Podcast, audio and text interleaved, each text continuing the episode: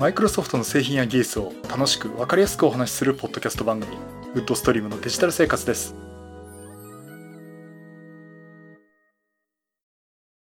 第613回目の配信になります。お届けしますのは木澤です。よろしくお願いします。はい、新年明けましておめでとうございます。本年もよろしくお願いいたします。今年ね、初めての配信ということで、まあ、今年もですね、マイクロソフトの製品とか技術とかっていうことを、まあ、楽しくわかりやすくということを目標にですね、お話していきたいと思っておりますので、よろしくお願いします。ということで、いつものオープニングなんですが、この配信はクラウドファンディングキャンファイアのコミュニティにより皆様のご支援をいただいて配信しております。今回も安成さん、ホワイトカラーさんはじめ合計10名の方にご支援をいただいております。ありがとうございます。ご支援の内容に関しましては、この番組ウェブサイト、windows-podcast.com でご案内しております。もしご協力いただけるでしたらよろしくお願いします。また、リスナーの皆さんとのコミュニケーションの場として、チャットサイト Discord にサーバーを開設しております。こちらは、ポッドキャスト番組、電気屋ウォーカーと共同運用しております。よかったら参加してみてください。Discord サーバーの URL は番組ウェブサイトにリンク貼ってあります。はい、そういうことでね、今年第1回目の配信になります。えっ、ー、と、ちょっとアイコン、あの、アートワークをちょっと変更しました。今に追いつく形でね、アートワークをちょっと変更しまして。えー、ちなみにあの、Windows のロゴを模していますけども、あれはマイクロソフトのサイトから持ってきたんじゃなくて、ただ私が青い四角を4つ並べただけっていうものなんで、まあ多分判件上問題ないのかなと そんな風に思っております。さて、えっ、ー、とね、今日、今回は、まあ毎年恒例というかですね、まあ今年どんなことがありそうですかっていう、まあ期待する話とですね、あと、まあ私の個人的なこんなもん買いたいなとかね、そんな話をしていきたいと思っております。まあね、お正月だしね、もう今今日3日なんで明日から会社なんですけどね、お正月休もうかなと思ったんですけど、これ伸ばすと、えっ、と、1月8日とかそんぐらいになってしまって、まあ、明けましておめでとうございますをしちゃってるかなと思ったんで、まあ、ちょっと簡単ではありますけどね、今回最、今年最初の配信をさせていただきたいと思っております。で、えー、今回は、まあ、今年、マイクロソフト PC 界隈で、まあ、期待しているものっていうのをですね、まあ私なりにその Windows とかデバイス関係とか、えー、そういったところからね、見ていきたいなと思ってるんですが、えっと、やっぱり今年期待したいのはハードもソフトもセットで第12世代高プロセッサーと Windows 11かなと思っています。で、やっぱり去年ですね、インテルから第12世代高プロセッサー発表になりました。でもなかなか購入っていうのはね、難しいというか、あの、CPU も変えて、なんとかマザーボードも変えるんだけど、メモリが変えないとか、あと、新調したいんだけど、グラフィックボードがなかなか変えない。もしくは変えてもすごく高いとかいう状況でね。まあ、効果不効果手が出せないという状況で、まあ、じっくり考える期間があるかなとは思っています。さて、その第12世高プロセッサー。まあ、Windows 11とも連携して非常に効率的にかつパワフルに動くんじゃないかという期待をされてるんですけども、あの、デスクトップの話ばっかりしてたんですけどもね、やっぱり本命はモバイルじゃないかなと思ってます。で、第12世高プロセッサーって、デスクトップ版とモバイル版とウルトラモバイル版っていうのが用意されてるんですね。で、このモバイル版、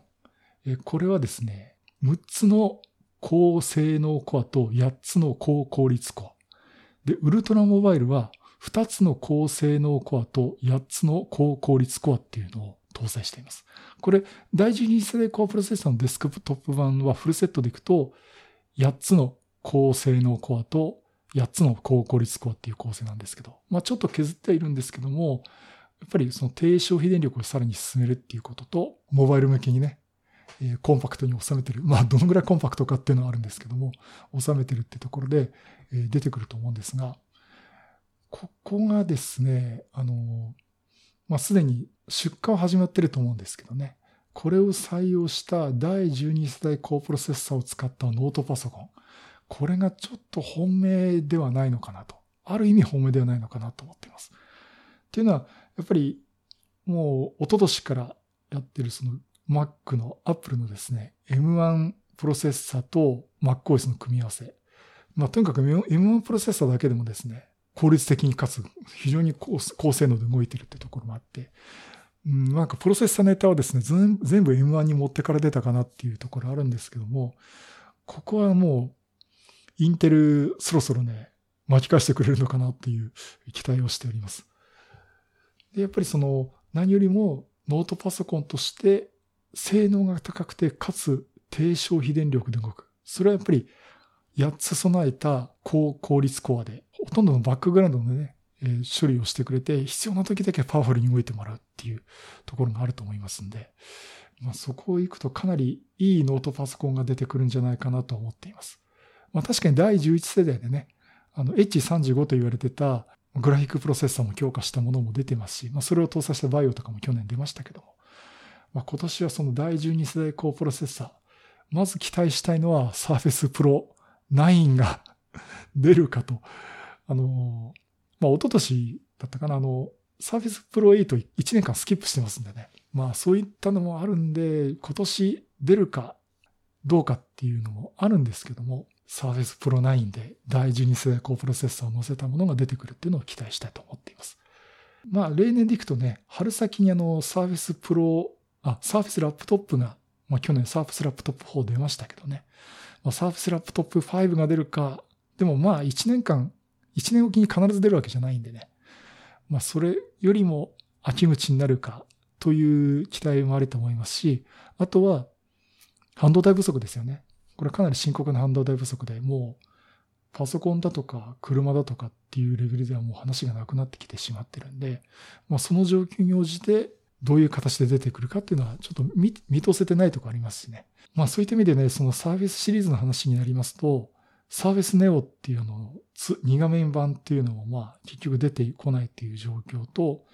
あとはもうすでに発表されてるね、サーフェス DO2 と後半になるのかなと思うんですが、えー、 Surface Laptop Studio。え、ここら辺もですね、とにかくちょっと店頭に並んで触ってみたいなっていうふうに思っていますんで。まあ、 Surface Laptop Studio はね、かなりハイエンドなノートパソコンというか、もうかなりデスクトップに近いところもありますんで、ただもう出た時に第11世代コアプロセッサーってところでね、え、タイミングは難しいなと思ってますけども、ま、そこら辺はちょっとマイクロソフトのデバイス絡みは、え、楽しみにしたいなというか期待できるかなと思っています。そして、もう一個プロセッサーネタで言うと、ARM プロセッサーですね。えー、まあ Surface Pro X の方にマイクロソフト SQ2 というね、プロセッサーを積んだものを、まあ、出していましたけど。まあ、実際これあの、クアルコムのスナップドラゴン 8CX というプロセッサー、SOC ですね。これをベースにマイクロソフトがカスタマイズということをしてるんですが、え、実際クアルコムはですね、去年の12月1日にスナップドラゴン 8CX Gen 3という第戦世代のものを発表しています。ということで、今度はこのプロセッサーを乗っけて、さらにマイクロソフトがカスタマイズしたマイクロソフト SQ3 になるのかなと思うんですけどね。そういった新型プロセッサーを用意して、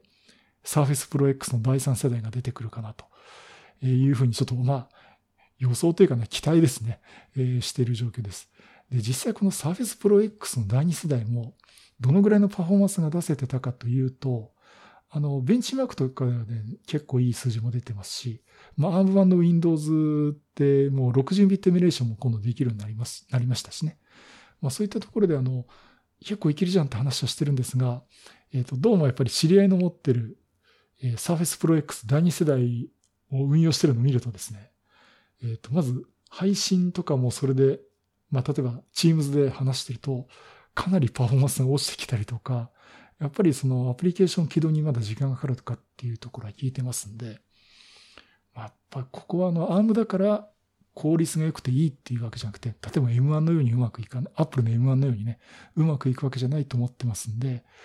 まだまだ改良の余地あるのかなと思ってます。で、そこで、その、次の第3世代のね、サーフェスプロ X でどういうふうに出てくるか。まあ、やめはしないと思うんですけどね。あの、この方向はもっと続けてもらいたいなと思っております。で、実際私が買うかどうかっていうと、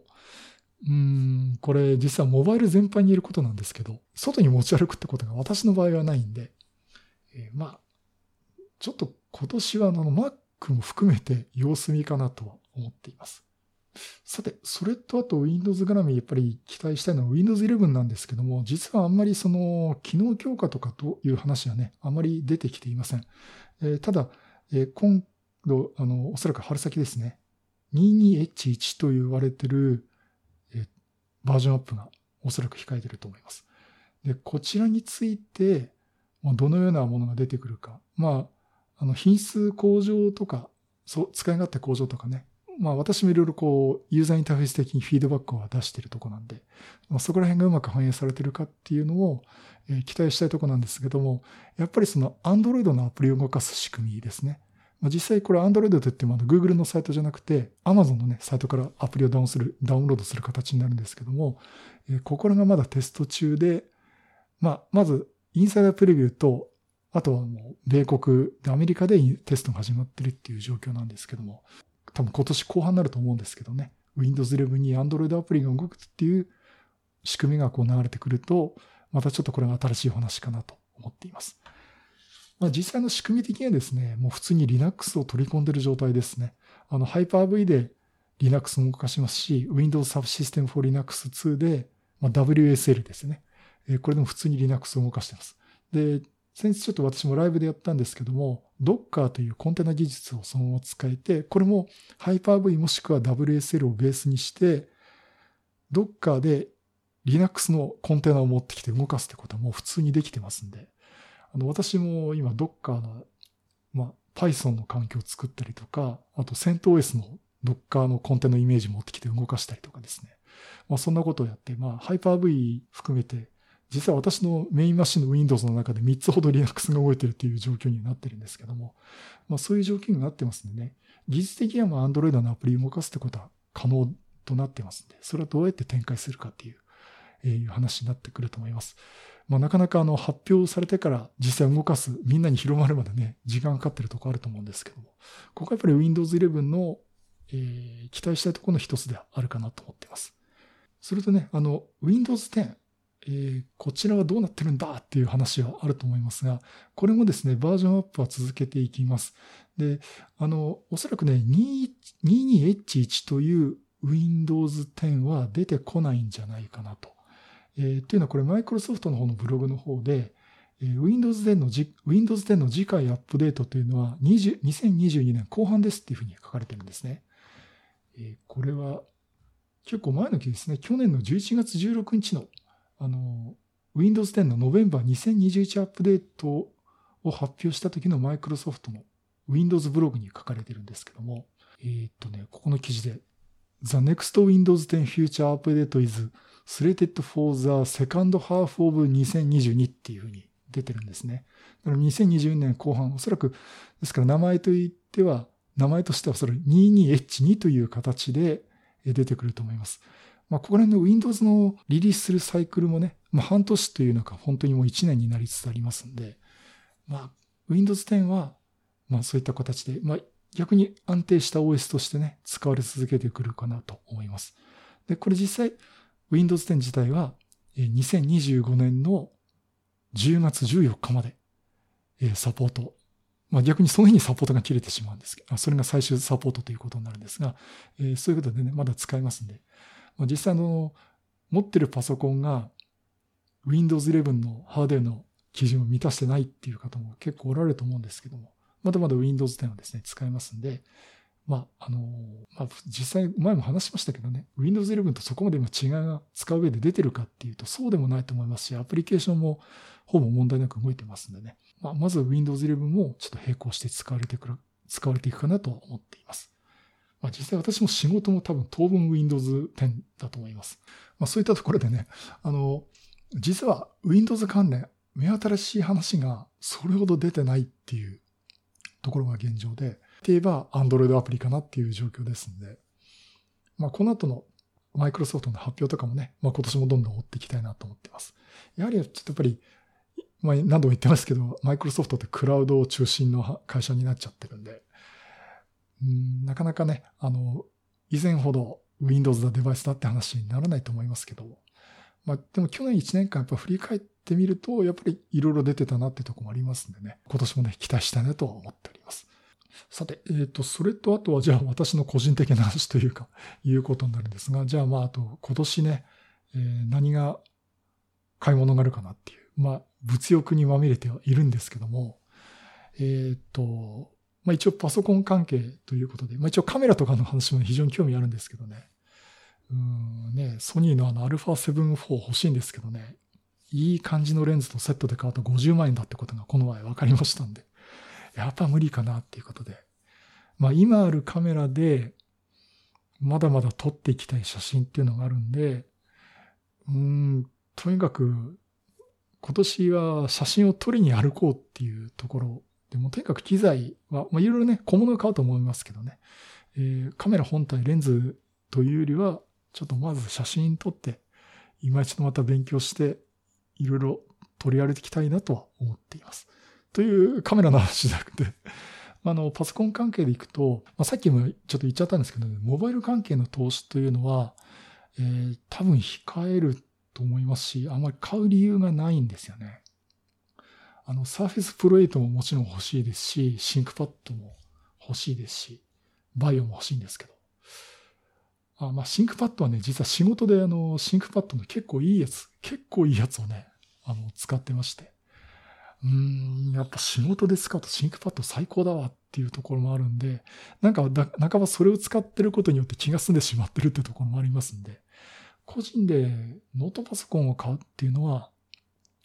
今年はあるか、もしあるとしたら、今手元にあるインテル版の MacBook Pro を売って、えー、MacBook Air の M1 ですね、えー、そっちに手を出すのかなとは思っています。ただあんまり買い替える理由もないっていうとこもあるんでね。まああの、ちょっと今半々ですけど、あんまりモバイルに投資する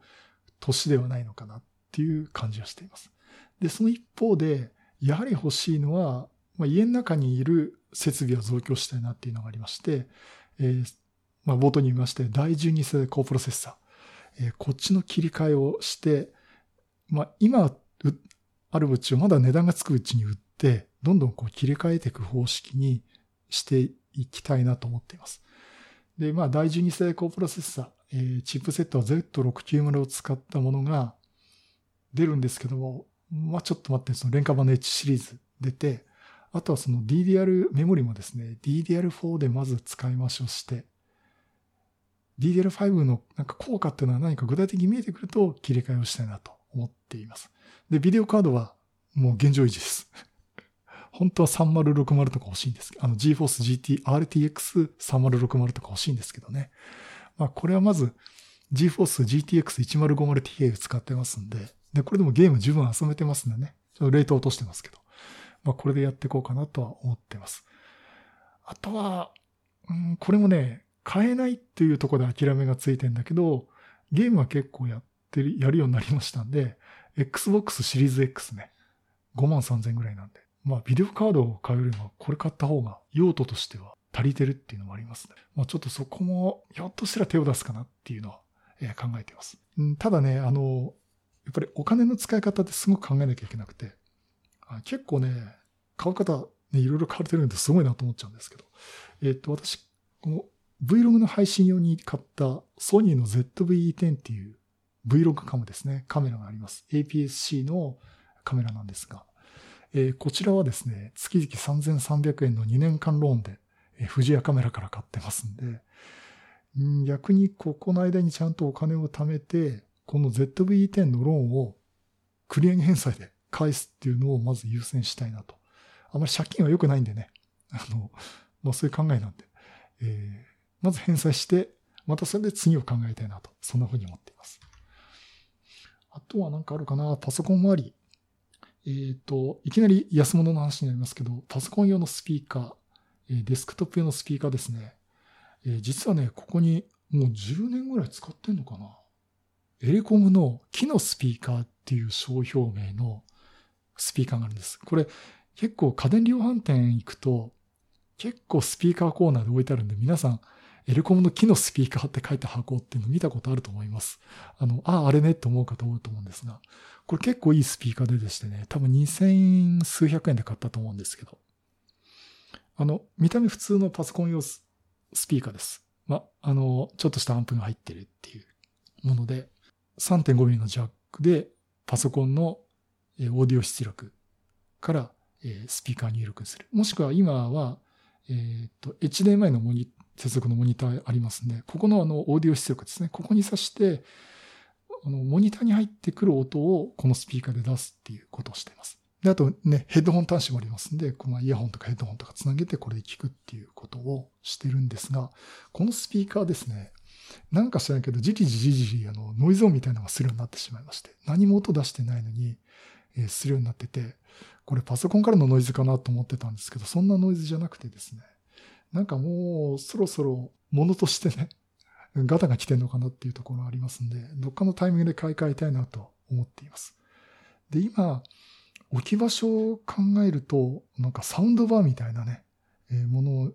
にしたいなと思ってますけど、そんなサウンドバーってあの、家電量販店のあの、オーディオコーナーに置いてあるね、結構いいやつじゃなくて、まあ、幅60センチぐらいのね、ものでもいいかな。いわゆるパソコン用って言ってるようなやつでね、いいかなと思ってるんですが、これが意外とですね、見てみると状況に関わってて、主流は USB 接続なんですよね。だから、中には 3.5mm ジャックの AUX 端子としても、あの、音を取り込むこともできるんですけども、逆にヘッドホン端子がなかったりとか、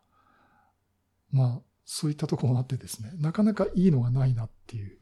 えー、状況です。本当にあの、あとは、音は Bluetooth で飛ばします。だから本当にね、音の入力が 3.5mm の AUX 入力じゃなくて、USB 接続もしくは Bluetooth ですよっていう感じになってるんですよね。まあ、それじゃなければ、あの、本当に縦置きのスピーカーっていうものになりますんで、うん、まあ、そっちはね、まだ結構いろいろ売ってるんですけどね。まあ、場所も取るんで、え、ちょっと考えたいなっていう、え、ところです。まあ、結構ね、パソコンのスピーカーって今までいろいろ買い替えていましたんでね。うん、このエルコムの木のスピーカーって割と長持ちした方かなと思ってますけども。まあそろそろ、まあ、よく使ったなってところで切り替えを考えたいと。ちょっとちゃんと、なんか2000円とかそんな安物で変なシャキシャキする音にするよりは、しっかりとお金かけて、例えば1万円とかね、そんぐらいかけていいものにした方がいいかなと思ってます。あの、 Discord の方でもね、お話ありましたけど、いいものになると、うん、何万円ってするんでね、えー、ちょっとそこまで音にこだわりはそこまでないんだけど、変な、変な安っぽい音を出したくないなっていうのがありますんで。目の前としては、ここら辺の話かなと思ってます。あとはモニターアームとかですね、机周り、いろいろ散らかってきてますんで、そこら辺を整理するものっていうのをね、モニター2台、31.5インチの 4K モニターと、今まで使ってた23.8インチのフル HD のモニターありますけども、二つとも今机の上に置いてるんだけど、ちょっとどっちか一つを、あの、上に持ってきたいっていうか、モニターアームでつなげて、えー、宙に浮かせたいなと思ってます。まあ、そこら辺は、あの、もしかしたら、今週来週の間にね、なんか買ってくるかもしれません。まあ、そんなね、おそらく数千円から1万円の細かい散財は今年はしていくのかなと思っています。まあ、で、でなければ、まあ、買うとしたら、MacBook Air かなとそんな風に思ってますけどね。あと何かあったかなあの、あとはキーボードですね。実は去年結構キーボードを買ったりもらったりしてまして、え私の机の上にキーボードが1、2、3、4、4つ、あ机の上にないですけど、机の上じゃなくて、あの、どけてるところありますけども、ありまして、さすがにいろいろキーボード試しすぎたなっていうところがここら辺は整理したいなと思っています。結構、去年買ってよかった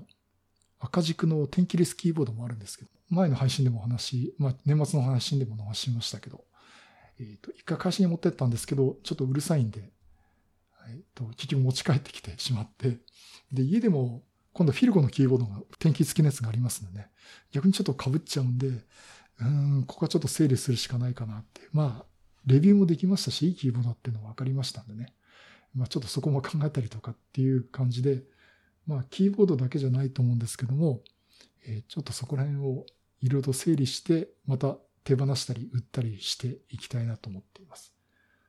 あの、去年じゃないか、一昨年の1月にかなり整理したんですよね。ものすごい捨てたんですよ。うん、でも、なんか、今回家る家にいる機会も多いっていう言い訳もあるんですけども、どんどんどんどんまた物が溜まってって、え雑然としてるんでね。まあ見回して本当に必要なもん何っていうところで。まあ必要なもん買うっていうのと、いらないもんはちょっと手放していこうかなっていうふうに、またもう一回整理しようかなと。まあこの、この1月に、うん、やろうかなと思っております。まあ、そんなところでね、あんま後半個人的な話をしてしまいましたけども、えー、まあ、要は、環境をいじくりますっていうのは結構面白いんでね、まあ今年もそんな感じでやっていきたいなと思っております。まあ、あの、お仕事の方もですね、おかげさまで技術的な仕事をさせてもらってるんですが、なかなか、えー、今までやったことのないっていうこともやるんで、まあ、こっちはこっちですごく勉強しないと本当にまずいなっていうところもありますんで、まあ、いろいろ本を買い込んでね、えー、勉強したりはしてますけど、あ、そういった意味じゃ、今年あの、書籍代は結構いくかもしれませんね。うん。あの、買ったら積んどくっていうケースが非常に私多くて、結局、中身が古くなって捨てちゃうってもったいないことを割と今までしてたんで、まあ、今年はちょっと本買ったらちゃんと勉強して、とにかく一通り見てね、あのー、身につけたいなっていうのは思っています。まあいい年なんでもう、そろそろこう、サポート切れが目の前に、私のサラリーマン生活のサポート切れがね、本当にあの、目の前に、目の前って言ってもまだ、まだまだ先ですけども、あるんで、えー、まあ、今から勉強してもっていうところもあると思うんですけども、多分、やっぱりまだまだ勉強しなきゃいけないなっていうところもありますんでね、えー、そこはちょっとやっていきたいなと思ってます。あとは、最後になりますけども、やっぱりちょっと去年の反省点というのが、やっぱり結構私ありまして、あの、ポッドキャストね、後半はほとんどネタがありませんっていうところで、なんとか食いつないでたっていう話もあったんですけども、やはりその、中身きちんと話しないといけないなっていう。例えば他のポッドキャスト番組いろいろ聞いてても、あ、この番組中身きちんと分かってて喋ってるなっていうところがあるんで、あの、そういうのを聞いてるとね、やっぱりこうしていかなきゃいけないなっていうのも非常にあると思うんですね。まあ、あると思って私そういうふうに感じてまして、まあ、だから、あの、中身ちょっと、あの、量より質っていうところをね、まあ、一時期はよくそれなりやってたと思うんですけども、ちょっと去年ひどかったなっていうのが 正直私あるんでね。まあいろいろこう、応援してくださってる皆様おりますんで、まあ、あの、